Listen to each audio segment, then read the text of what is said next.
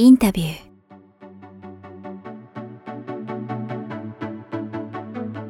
最後にイラさんにインタビューしたのが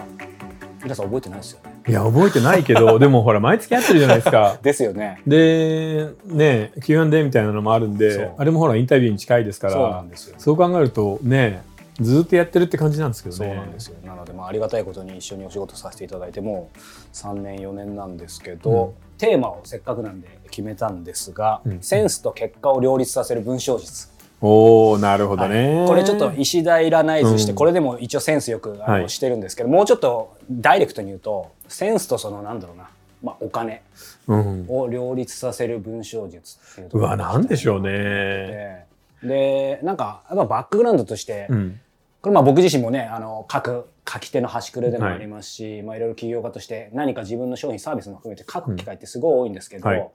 なんかややもするとその自分の世界観とかセンスを優先すると、うん。なんかあんまり人から受け入れられなかったりもっと言うと売れない、うん。よく、まあ、小説とかでも自分でなんか作品出展してる人いるけどなかなか日の目浴びないと。はい。でなんか思い切って世の中に迎合したりなんか、まあ、売れるような文章を書くと今度はなんかセンスがいまいちみたいな。うん。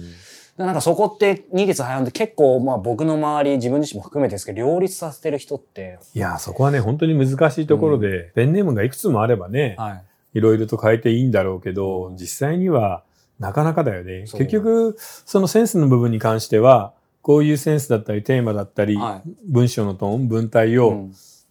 まあ、自分ではわからないけど、何人かの人は受け入れてくれるんじゃないかなと思って、手探りで書くしかないんですよね。うん。で、仮に10万部本が売れたとするじゃないですか。は10万部って今のあのほ出版の世界だとすごい大変な数ですけど、でも仮に10万部売れても、日本人今1250万人いますから、いはい。何？えー、1250人に1人？うん。今の感じだと、東京の小学校3つ分の中で、男の子か女の子が1人読むっていうだけなんですよね。そうか。それで10万なので、はいそう考えると、あんまりもう、いいんじゃないですかね。いい。基本的にその、これが売れるかどうかみたいなことを考えてももう仕方がないので、うんなるべくキャッチーで分かりやすくしたいっていう人もいれば、いや、自分はこだわりがあるし、こういうセンスのやり方でやるんだっていう感じで書くしかないんじゃないかと思うんですけどね。うんで、その作家に応じたファンがつくっていう。うん例えば、池袋の一本目を書いた時なんかは、文体も尖ってたし、扱う世界も日本には本来ないストリートギャングみたいな世界じゃないですか。はいで、参考にしたのは、ロサンゼルスとか、あの、メキシコの なるほど。少年マフィアみたいはいはない子たち、チーマーだったりするんで、そういう世界で誰かがついてくるみたいなことは全く考えてなかったんですよね。うんだから、もう別にいいや。自分で楽しいように書いて、読みたい人は読めばいいじゃないみたいな感じで始まってるんですよね。なるほどね。そうか。その今回ね、このテーマを、うんまあ、イラさんにやっぱり聞きたかったのは、うんままあ、まさにその一番高みだと思うんですけど、そのセンスと、まあ、まあ、あえて言いますけど、売れるというか、うんうんうん。それをやっぱり両立させてる方だと思うんですよ、継続的に。で、えっ、と、僕ら聞いてる人たちは、まあ、プロの人もいれば、まあ、これからっていう人もいると思うんですけど、表面的には、まあ、1億総ライター、総クリエイターみたいなことが、やっぱりネットの時代で自分で発表できるって言われてますけど、まあ、周り見ても結局その中でちゃんと食い続けられてる人、でまあ少ないよね。結局一握りじゃないですか。で、下手するとやっぱりそれもプロかプロをかじった人だけなんじゃないかっていう、なんか自分の中でもそういう疑念があって、ただ、まあやっぱこういう時代なんで、その発信はできる時代だと思うので、そのチャンスっていうところで、うん、まあなんか今日何らかのヒント、その作家、著者、ライター、エッセイスト、コラムニスト、まあ現役の人も含めてですけど、やっぱりおよびその、それを目指してる人うんうんに、まあいろんなヒントをもらえたらなと思ってうん。て。でも一つ言えるのはさ、自分でなってほしい読者と自分の本の読者層っていうのは、あの、必ずしも一致しないよね。それまさに聞きたかったんですけど、イラさんどうですか？いや、僕は、まあまあでも一致してる方かな。うん。本好きな人がまあ読んでくれるって感じかな。恋愛小説は女性ファンがいて、池袋みたいなサスペンスものだと若い男の子のファンになるっていう。だから逆にあの、その両面をかけたっていうのは良かったよね。その幅ですよね。うん。まあ単純にあの、僕自身が同じものを書いてるとうん。飽きちゃうし、うん。正直その、ベテラン作家でまあ読ませるな、うまいなみたいな人もいるんですけど、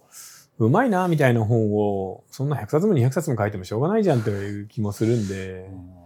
うん。でも、なんだろうな。あの、まあ、僕一緒にいろいろトークライブとかもやらせていただいて、まあ、基本的に、まあ、これザックバの話ですけど、なんかあんまり、あ、や、やばいファンだなみたいな人いないですそうです。ね。あのーなぜか僕のファンは割と、いいねそそ。そうですね、センスのいい人も多いし、あの、僕たちでやってる絵の、ね、ブックサロンに関しても、クリエイティブワークでやるとすごい集まるじゃないですか。ショートショートもね、は写真に俳句をつけたりするのもみんなセンスいいし、なのでそういう点ではなんかちょっと、あの、ファンには恵まれてるんだよなって感じはしますね。逆、に、あの、自分でものすごく、これは素晴らしいハイセンスだと思って書いて、うん実際にザーッとつくのが、なんか、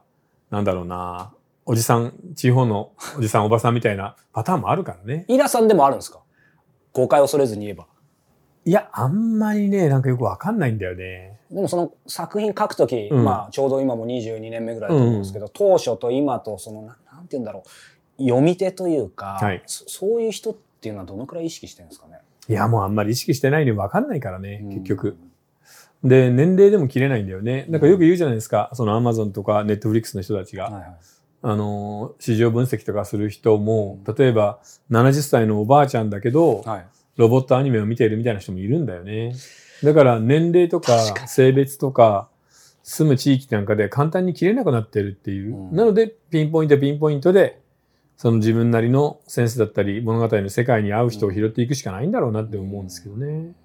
まさに大きなテーマで一番難しいと思うんですけど、まあ今日のテーマでもそのセンス、はい。センスってそもそも何でしょうねそのイラさん定義。結局センスってその人がセレクトしてきたものの集合なんですよね。うん。あの、着るもの、食べるもの、言葉の使い方、あるいは小説だった小説のテーマ、エッセイなんかでも何を書くかっていうテーマありますよね。あるいはその文章の中に自分をどの程度出すか、はい出さないか。っていうような、その、その人が選んできたありとあらゆるものの集合体なので、だから普段の生き方の中で自分なりに常に気をつけて磨いておくしかないんだろうなって気がするんですけどね。そうするとその、あれですよね、まあ、センスがいいって僕も一言で言っちゃいましたけど、まあ、ある人にとっては、受け取る人によってはセンスがいいけど、受け取る人によってはセンスが悪いと見えることそうですね。あの、例えば海外の、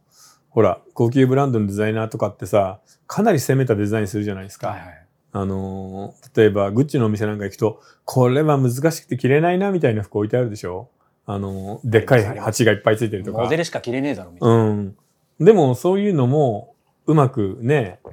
あの、やればうん、ちゃんとファンはつくので、センスの悪さとそのセンスの良さのギリギリのところを攻めるぐらいの心意気は本当は欲しいよね。うんそれはあのー日本ってやっぱりどうしても、トラさんとかじゃないですけど、はい。ある種の道徳感みたいなのが強いじゃないですか道。徳感。うんコツコツ働いて、ありますね。家族を大事にして、で、ついでに言ってしまえばそのマイナスの面として、お上の言うことには逆らわず、うん。会社の中でも何か気になることがあっても手を挙げて意見は言わず、はい。ただひたすらコツコツ働いて生きていくっていうような、ああいうのもまたセンスだからね。で、そういうのにはまあ、それなりに、うん。あの、ファンはつくんで、うんまあ、それをそうか。だから、まあ、センスがいい悪いとか、世間がまあ受け入れてくれるかは別として、もうもうセンスって結局自分自身だから、うん。ななんて言うんだろう。もうその積積み重ねだから、なんか作るっていうのともちょっと違うんそうですね。っていうより自然にできてしまうものですよね。。あの、センスっていうのに一番近いのは、その人の持ってる空気感みたいなものなんじゃないですかうね。んただ座ったり立ったり、あるいは何かを喋ったりするときに、その人だけにしか出ない空気感がふんわり出てくる。うんそれが、あの、ある種、研ぎ澄まされたものだったり、穏やかなものだったり、いろいろあると思うんですけど、でも、その人の、そのなり、その人なりのものになるっていうのが、まあ、理想だと思うんですけどね。うん。まあそのセンスっていうところ今話してもらったんですけど、まあ今日そのやっぱり書くっていうところで、まあまさにその自自分のセンスとまあ経済を両立させたいっていう人本当に多い中で、これ普通に聞きたいんですけど、かカテゴリー、まあイラさんもちろん小説家ですけど、エッセイも書かれますし、まああとなんだろうな、書くって言っても、まあジャーナリスト的に書く人もいれば、まあコピーライターとかもいると思うんですけど、その辺って向き不向きってあるんですかね？いや、それぞれあると思いますね、やっぱりね。うんあのー、コピーライターに向いてる人もいるでしょうし、エッセイはうまいけど小説はダメだっていう書き手もいるし、うん逆に小説は書けるけど、エッセイはどうも苦手っていう作家も結構いますよね。それはもう人によるってことですかね。そうですね。なんか、カテゴリー的にどっちかを立てるとどっちかなんか出ないみたいな、そういうわけでもない。そういうわけでもないと思いますね。うんそれと同じように、その、喋りの仕事は、か小説は書けるけど、喋りの仕事、あの、テレビだったりインタビューだったり、本当に苦手っていう人も結構いますからね。うんやっぱりイラさんの中では当たり前ですけど、その小説が一番なんですか？そうですね。いや、小説がやっぱり圧倒的に大変なのでね。うんエッセイはどう始まってどう終わっても本当いいんですよね。うんでも小説の場合にはその、もちろん自由ではあるんですけど、それなりに一つの世界を作って渡さないといけないんで、うんその世界の中でできる限りのことをやんないといけないっていうのプレッシャーがありますから、大変だよね。エッセイはやっぱりじゃあイラさんの中ではどどどういう感じなんですかね？割とエッセイの場合は自分の色とか声を出すね。あそうか。普段小説はやっぱ話すんですか？小説ではやっぱり作中の人物の声になって書いているんで、うん。視点もそうじゃないですか。うん。作中の人物の見えるものを書いているんで、そうか。なんかこれ言っちゃ身も蓋もないかもしれないですけど、うん。まあ今日のテーマでもそのセンスと、うんまあ、経済の両立、うん。それってやっぱ誰にでもできるわけじゃないわけですよね書くことにおいて。あのーどちらも両立しないみたいな人もいるじゃないですか。本当に下手くそで、はいセンスも悪いし。誰も読まないみたいなものもあれば、うん逆にセンスがものすごく良くて知的レベルが高いんだけど、ちょっとハイブロすぎて誰もついてこないみたいな本もたくさんありますよね。それ例えば音楽なんかで見ればよくわかるじゃないですか。うんものすごい技術的には尖ったことをやってるけど、本当に世界に100人しか聞き手がいないみたいな音楽もあるんでね。はいだから自分なりにどういうそのポジションに自分が行きたいのかっていうのをうんちょっと溺れげにでも考えてた方がいいですよね。ポジション。はい。うんだから、あの、それこそ松清みたいに日本中にドラッグストアのチェーンをやるんだ。俺は小説界の王将でいいんだ。うん280円の餃子を売るみたいな人も、それはそれで立派なことなので、うんそうか、まずその自分のそういう、どうそうですね。。どういう書き手としてどういうあり方になるするかう。んだから本当に世界でも100人だけわかる素晴らしい尖ったものを書きたいっていう人はそれに尽きればいいですし、イラさんどういう感覚なんですか？僕はね、あのね、あのー大チェーンで日本中に行くっていうよりは、もうそれこそ地域限定で行ってみればなんて言うんでしょうね。ツバメグリル的なもんでいいじゃないですかね。東京の いくつかとか、はい。大都市近郊にポツポツとあって、固定客があって、割と洒落た料理が出て、まあ行けばそれなりに必ず美味しいっていうのがいいですよね。いでも大チェーンに結果的にはなってますよね。や、それはでもほら、本屋さんが日本中にあるからでね。うん。でもイメージとしてはなんかそんな感じなんじゃないかな。そうか、ちょっと意外ですね。うん。じゃあまあ当然具体名は差し控えるにしても、イラさんの中でなんかいろんな有名な小説家さんがいてポジショニングのマップがあるとしてうん大体わかるわけですね。わかりますね。あ、この人松清だなとか、あ、この人は大塩だなみたいな本当ありますよね。そうなんだ。うん。じゃあまあそれを自分で決めること？決めるっていうよりは、まあ、だし自然に決まっちゃうんですけどね。そうですね。まあここ行きたいと思ってもね、自分のそセンスが違うと。うん。うんでも、それはちょっと考えておいた方がいいかもしれないですね。うん特に今の時代って、あのー人間が意地悪になってるじゃないですか。うんこの10年ぐらいで。はい。それこそあの、湊さんのイヤミスとかが人気になるぐらいから、はい。人間の暗い部分、いやらしい部分を書いて、で、読み手はそれを読んで、あ、自分よりこんなに不幸な人がいるとか、うんあの、気持ち悪い人がいるっていうのが楽しいっていう風な時代になったでしょ、うんで、それ以降、書評のあり方も変わってるじゃない？アマゾンの、はいあれなんか見ても。要は、なんでこの人こんなに小説読んだだけなのに偉そうなんだろうみたいな悪口しか書かない人っていうのが、まあ、世の中の半分いるので、すそこのところはもう本当に無視できるようにならないとしんどいよね。自分がブレちゃうから。で、その人は、その人なりのあるべき小説家の姿とかさ、うんあるべき作品っていうので、ここが違うみたいなことを言ってくるんで、うんいや、それは無理だよね。その人の小説感はその人のだけのものだから、うん他の人が書いたら絶対ずれるんだよとは言いたいですけど。ね。なので、そこはちょっと、この悪口、意地悪の時代に、うんあの、なんていうのかな、うまく、それこそネットの無記名のしょぼい人たちから、ちょっと離れているっていうのが大事だよね。うんでも小説家の方でもね、そのネットとの距離感、って、まあいろんな人いると思うんですよね。例えば、平野啓一郎さんとかも結構メメール自分で発信したりとかもしている人もいれば、まあ、井田さんも割と近い方だとは思うんですけど。いや、でも僕別に、その Amazon の表とか、自分のその本のサイトみたいなの全然見ないからうね。ん。浅井くんなんかは本当に見ちゃうんだって言ってたよ。浅井亮さん。うん。全部見ちゃって、結構受けちゃいそうじゃないですか。で、ものすごい沈むんだって。ではもうやめたいって思うんだけど、その時には、浅井亮天才って書いて、今度いいのしか入ってないやつを読んで、なんとかバランスを保つって言ってましたね。それ見ないのが一番バランス取れる気するんですけど、でも見いや、ちゃう、でも見ちゃうんだろう。ね。それがやっぱりちょっとやっぱ、うんずっともう子供の頃からネットがある世代の作家の癖なんじゃないかな。そうか。まあでもいい悪いは別として、確かにまあこれからの世代の人は、まあどんなに距離どうこうって言ってもやっぱりそこは切っても切れないから、なんか自分の中でそういうもの持ってない。線引きをどっかでしないと、うんあの辛いでしょうね。壊れちゃいますよね。あのー歌手の人なんか、はいね、アーティスト系の人なんかはそれで自分から潰れていく人たくさんいるんで、うん自分ではなり得ない別な形にならないといけないと思って自分を責め始めると、うんこれはあの表現者はみんなすごく苦しくなりますから、うん自分の楽に進めるフォームで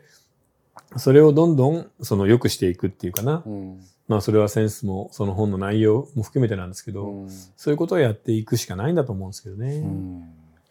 なんかよりちょっと実践的に書くっていうことにおいて聞いていきたいんですけど、まあ本当小説、エッセイ、うん。いわゆる記事全部違うとは思うんですけど、ただ全部一緒かなと思うのは、そのしかもその自分の商品として売るときに考えるときに、まあやっぱり、うん、なんだろう、仕入れ、うん。いかにいいネタを仕入れるか、うん。えーいかに料理、うん仕入れ料理、まああと、これも来てやっぱその販売というかうん流通だと思うんですよ。いやでも流通なんかに関しては作家にできることってないよね。うん。その昔のほら、アイドル華やかなりし頃の手売りキャンペーンみたいなので日本中回るなんてことは作家は基本的にできないわけじゃない、うん。で、あれこれやっても別に特にね、それで動くっていうわけじゃないんで、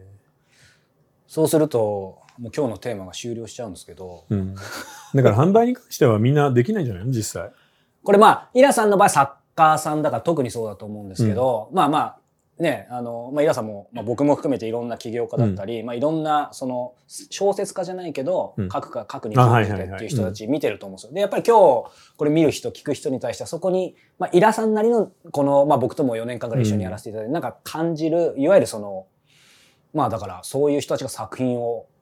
まあ、まあ、ダイレクトにお金にするというか、そこのヒントって、やっぱり逆に言うと商業的なそういう出版社とか何かに乗るかしかないのかとか。そうですね。一つはやっぱり出版社と書店の力を借りるっていうのが、うんまあ今ね、出版は大変ですけど、まだ大きいシステムが出来上がってますから、それをうまく使うっていうのがあるし、うんあともう一つはその、ライブイベントで集客力のある人は、ライブのたびに売っていくっていう、あの、うんいわゆる自己啓発系の人たちのようなやり方も、